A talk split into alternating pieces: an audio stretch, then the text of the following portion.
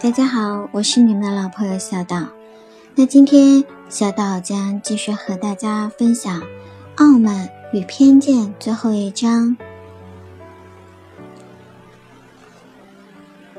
伊丽莎白马上又高兴的调皮起来，她要达西先生讲一讲爱上他的经过。她说：“你是怎么走到第一步的？我知道你只要走了第一步。”就会一路顺风的往前走，可是你最初怎么会转这个念头的呢？我也说不准究竟是什么时候、什么地方，看见了你什么样的风姿，听到了你什么样的谈吐，便使我开始爱上了你。那是好久以前的事情。等我发觉我自己开始爱上你的时候，已经走了一半的路了。我的美貌并没有打动你的心，讲的是我的态度方面。我对你至少不是怎么有礼貌吧？我没有哪一次同你说话不是想要叫你难过一下，请你老老实实的说一声，你是不是爱我的唐突无礼？我爱你的脑子灵活，你还不如说是唐突，十足的唐突。事实上。是因为你对于殷勤多礼的客套已经是感到腻烦。天下有种女人，她们无论是说话、思想、表情，都只是为了博得你称赞一声。你对这种女人已经觉得讨厌，我所以会引起你的注意，打动你的心，就因为我不像她们。如果你不是一个真正可爱的人，你一定会恨我这种方式。可是。尽管你想尽办法来掩饰你自己，你的情感毕竟是高贵的、正确的。你心中根本看不起那些偏偏向你献媚的人。我这样一说，你就可以不必费神去解释。我通盘考虑了一下，觉得你的爱完全合乎合理。老实说，我完全没有想到我有什么实在的长处。不过。随便什么人在恋爱的时候，也都不会想到这种事情。当初结因在你日北花园病了，你对他那样温柔体贴，不正是你的长处吗？结因真是太好了，谁都不好好的待他呢？你姑且就把这件事情当做是我的德性吧，我一切优美的品质全都靠你夸奖。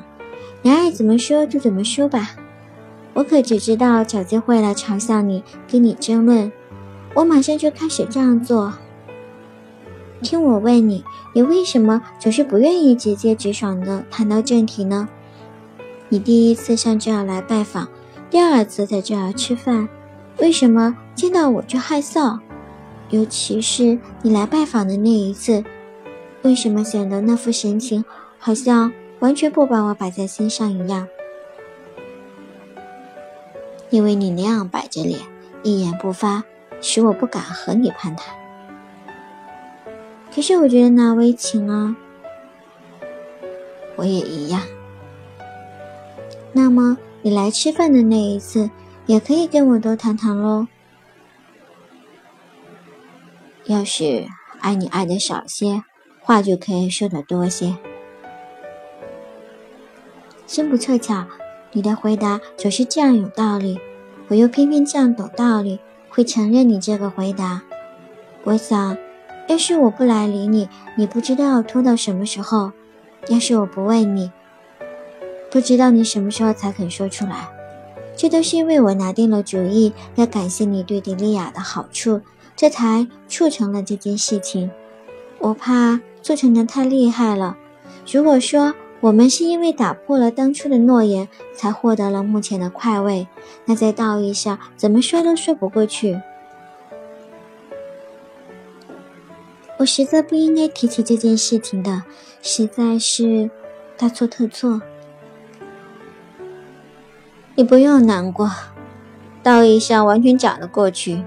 在塔林夫人蛮不讲道理，想要拆散我们，这反而使我消除了种种疑虑。我并不以为目前的幸福都是出于你对我的一片感恩图报之心。我本来就不打算等你先开口，我一听到我姨母的话，便产生了希望，于是决定要立刻把这个事情弄个明白。加塔林夫人倒是帮了极大的忙，她自己也应该高兴，因为她喜欢帮人家的忙。可是，请你告诉我，你这次上你日斐花园来是干什么的？难道是为了骑着马到浪布恩来难为情一番吗？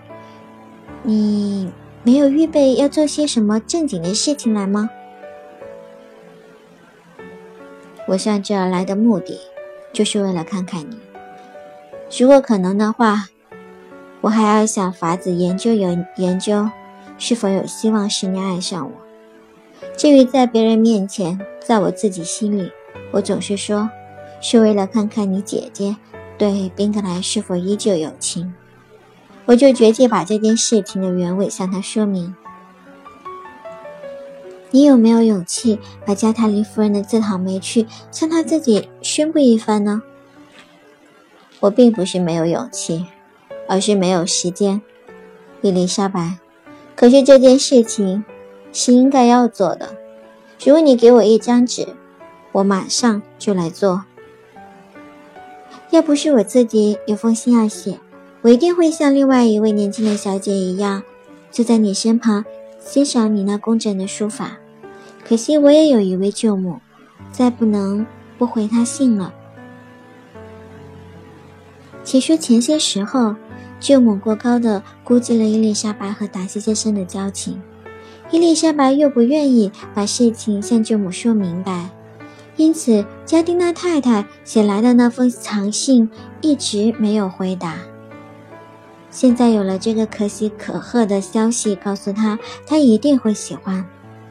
可是伊丽莎白倒觉得让舅父母迟了三天才知道这个消息，真是不好意思。她马上写道：“亲爱的舅母。”蒙尼写给我的那封信，亲切而令人满意的长信，告诉了我种种详情细节。当日本应早日回信道谢，无奈我当时实在是情绪不佳，因而不愿意动笔。你当时所想象的想象的情形，实在是有过其词，甚至现在你大可高兴。怎么想就怎么想了。关于这件事情，你可以放纵你的幻想，想到哪里就是哪里。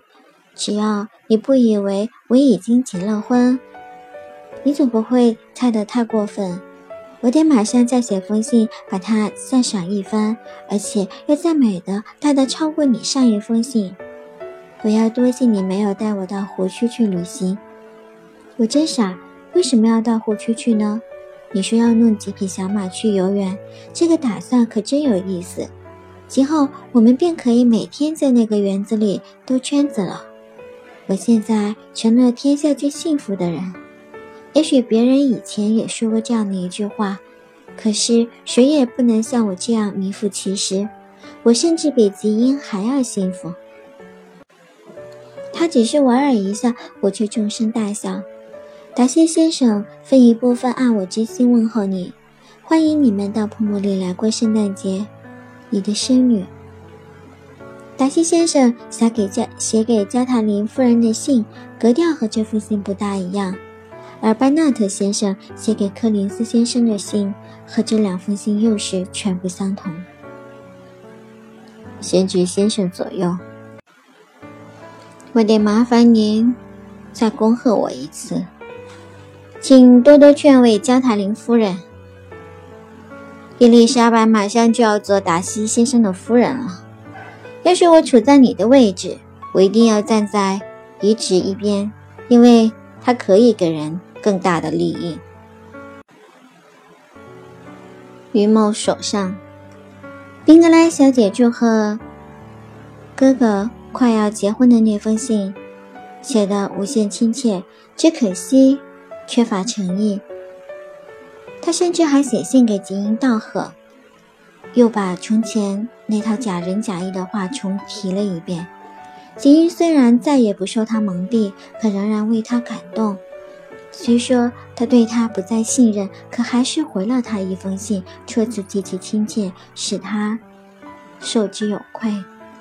达西小姐来信上说，她接到喜讯，正和她哥哥发出喜讯时一样欢欣。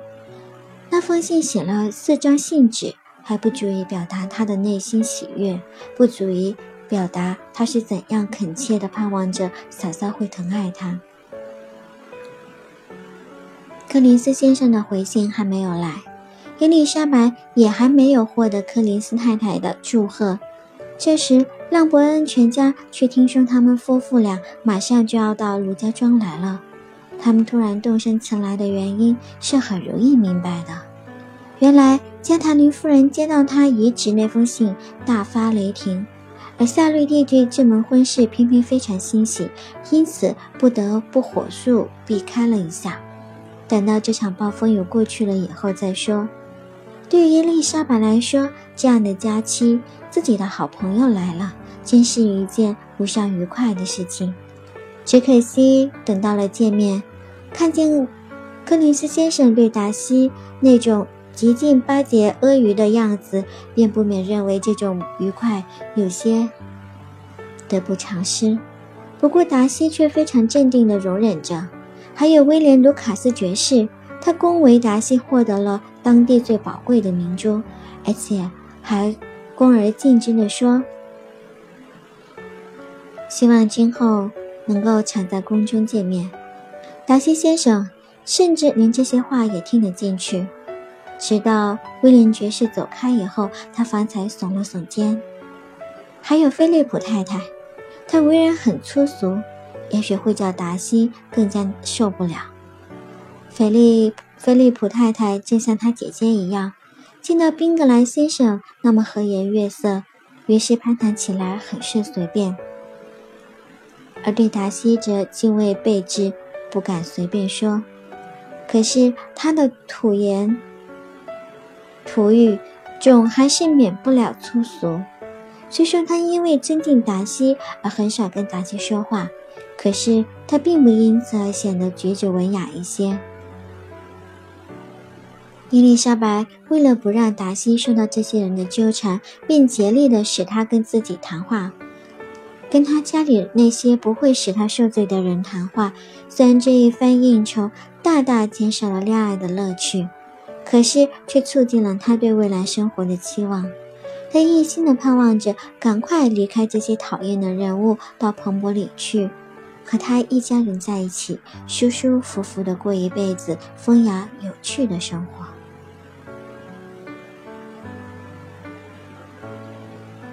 安娜特太太两个最值得疼爱的女儿出嫁的那一天，正是她做母亲生平最高兴的一天。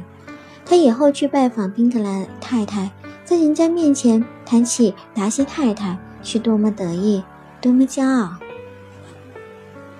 这是可想而知的。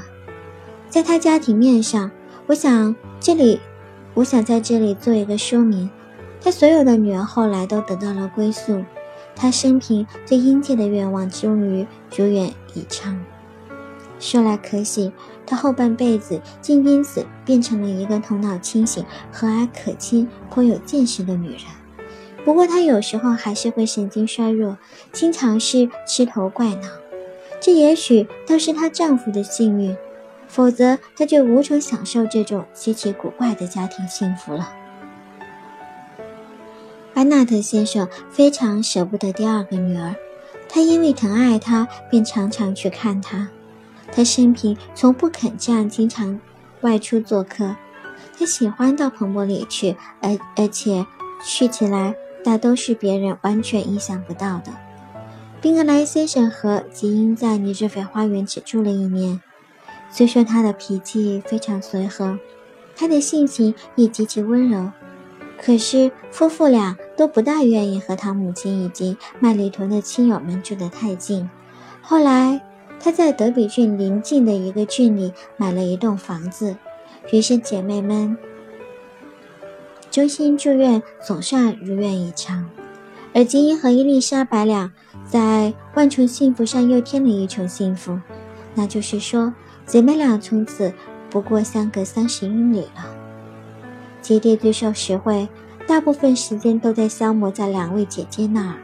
从此，他所教的人物都比往常高尚，他本身当然也就大有长进了。他本来不像迪丽亚那样放纵，现在既没有迪丽亚来影响他，又有人对他加以妥善的注意和照料，他便不像以前那样轻狂无知和麻木不仁了。这里当然少不了要小心地管教他，不让他和迪丽亚来往，免得再受他的话影响。约翰太太常常要接他去住，说有多少舞会，有多少美少年。他父亲总是不愿意让他去。后来只剩下曼丽还没有出嫁，班纳特太太因为不甘寂寞，自然弄得他这个女儿无从探求。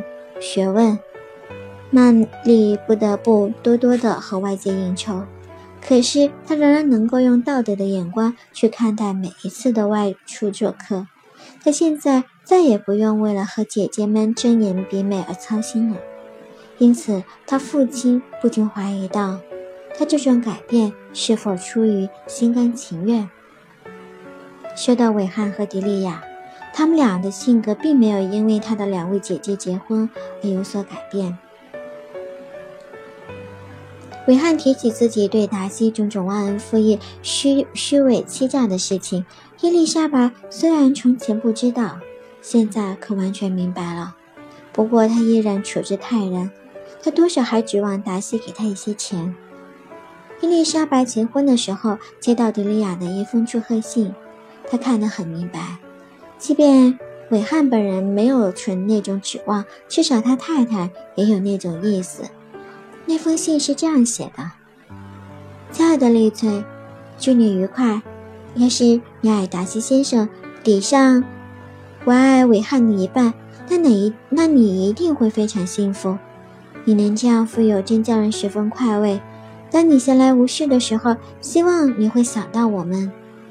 我相信韦汉。”极有希望在宫廷里找份差事来做做。要是再没有别人帮忙，我们便很难维持生计了。随便什么差事都行，只要每年有三四百磅的收入。不过，要是你不愿意跟达西讲，那就不必提起。伊丽莎白果然不愿意讲，因此在回信中尽力打消他这种希望，断了他这一类的念头。不过，伊丽莎白还是尽量把自己平日的用途节省了一些，接下来的钱去接济妹妹。她一向看得很明白，他们的收入那么少，两口子又挥霍无度，只顾眼前不顾今后，这当然不够维持生活。每逢他们搬家，伊丽莎白或是吉英总是接到他们的信，要求接济他们一些钱去偿付债款。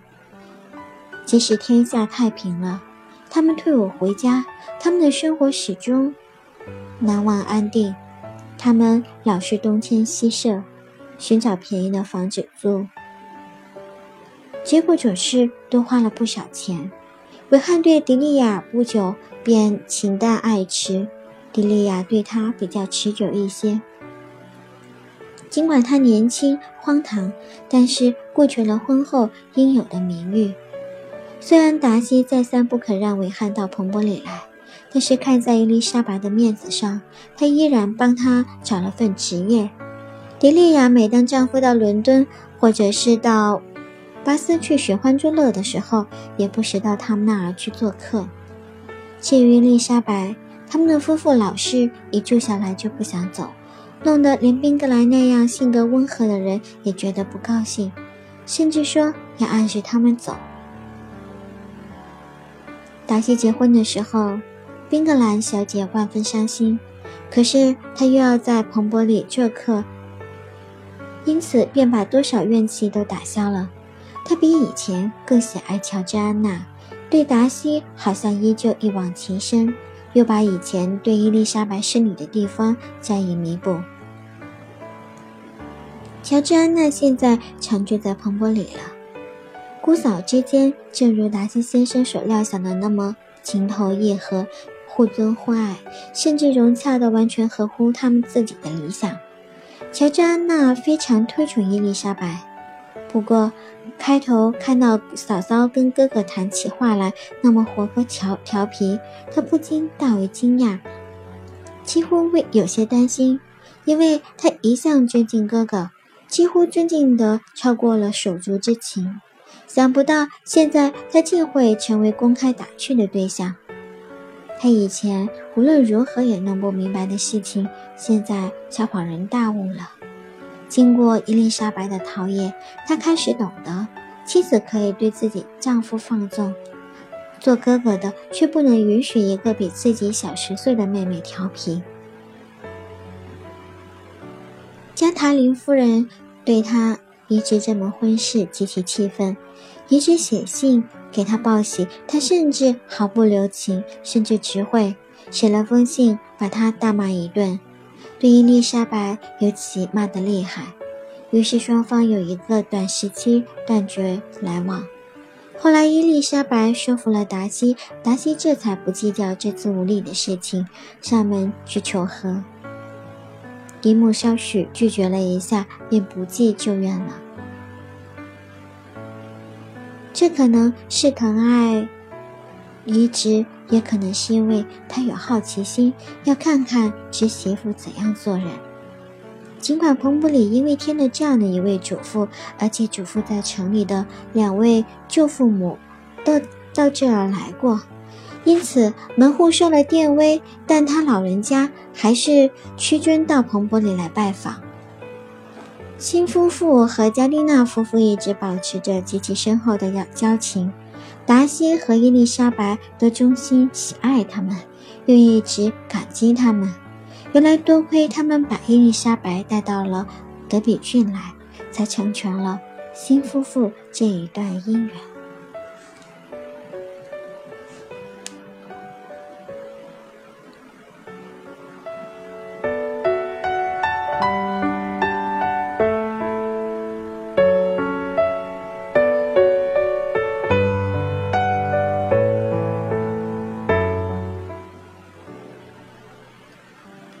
达西先生和伊丽莎白终于有情人终成眷属了。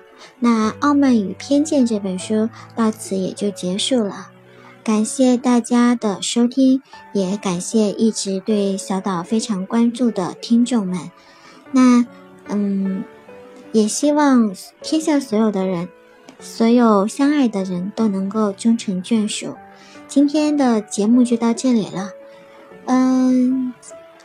希望大家能够继续关注小岛，谢谢大家。